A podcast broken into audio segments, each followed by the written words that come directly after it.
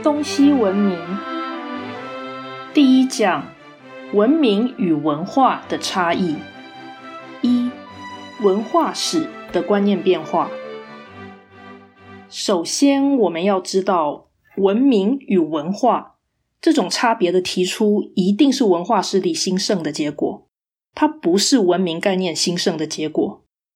也就是说呢，如果文明的概念是受到肯定的。那根本就不要去讲文明跟文化的差别，就是因为文化的观念太盛行了，文明的观念逐渐被放弃，那才变成说要去强调，其实文明跟文化是不同的。三十年前的大学，当时的老师会表示一点对学生的鼓励，就说读历史啊，你只要持之以恒，不管你智能高不高。因为年纪增长，那你本身就是一个历史历程，你就会发现有一些道理，你回顾的时候，发现自己比较了解了。讲这件事情是要提醒，就是各位，你们在这个巨变的时代，不太察觉到它的巨变，或者你们会认为这个巨变是理所当然的事。其实，如果没有一种历史回顾的感受，那我们固然会说这是一个巨变的时代，但是我们会把那个巨变的方向啊、性质啊，都认定成是一个什么样子。其实那就会变成说，我们以为这一切都是不变的。好比说，科技不断的推陈出新，那我们认为这个理所当然呢？那这样的一个想法，就是一种你不能了解什么叫做变化。如果你读历史，你会去注意到科技的变迁，那你所感觉到的巨变就会是一种历史背景脉络之下的了解，你就不会把巨变的本身视为理所当然，然后你又忘记了其实这是一个巨变的时代。我们现在举个例子来讲，三十年前念大学的时候，那时候学校里面上的文化史都是在讲高层次的文化。也就是宗教哲学，讲宗教，讲哲学，讲艺术，绝对不会讲下层文化。也就是说，绝对不会去谈食衣住行这种小事。那现在大学的文化史的课，全部都在讲下层文化的东西，然后大家都不知道，其实三十年前的大学不这么做的。那现在已经习以为常了。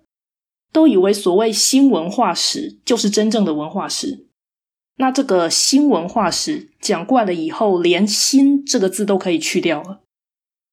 一开始他们讲新文化史，对应的是只讲上层文化的旧文化史，所以他们就号称自己是新的。等到旧文化史被推翻以后，这些人就不需要再去冠那个“新”字。然后就自以为这就是文化史了，所以现在一般的文化史都讲普通的小事。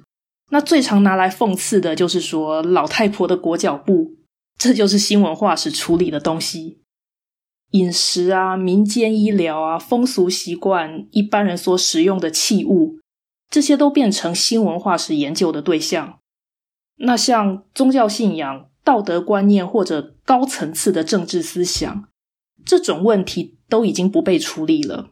他们认为这种东西不是文化，所以说全世界的博物馆都有一种大众化的倾向。像台湾的故宫博物院，它号称是世界四大博物馆之一，但是它现在也开始收藏台湾原住民文化的东西。那这是一个很重要的征兆，在西方也是一样。就是现代艺术的价值更被肯定，那古典艺术就不太被强调。原来说的体系，现在被说成是一种结构，所以呢，有所谓的结构主义，然后有所谓的解构主义，就是不再相信有上下层次，而认为说这叫一个框架。那一个一个的框架，我们要去加以突破。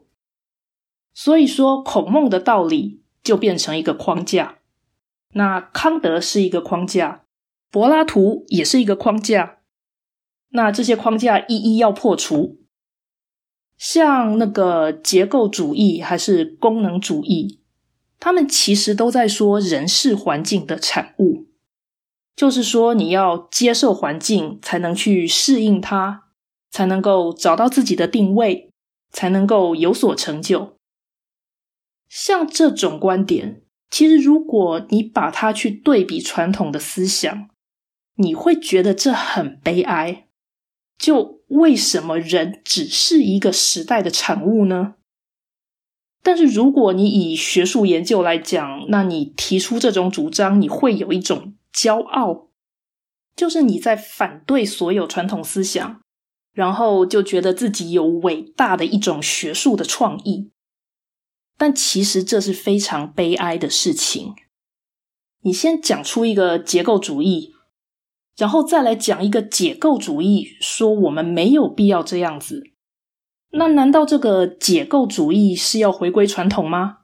不是，其实是你先讲出人是环境产物，那你觉得自己有创意，但是接下来就没创意了，因为既然一切都是环境产物，那那样的事情你要去定义，你要去了解它的性质，就变得很简单了。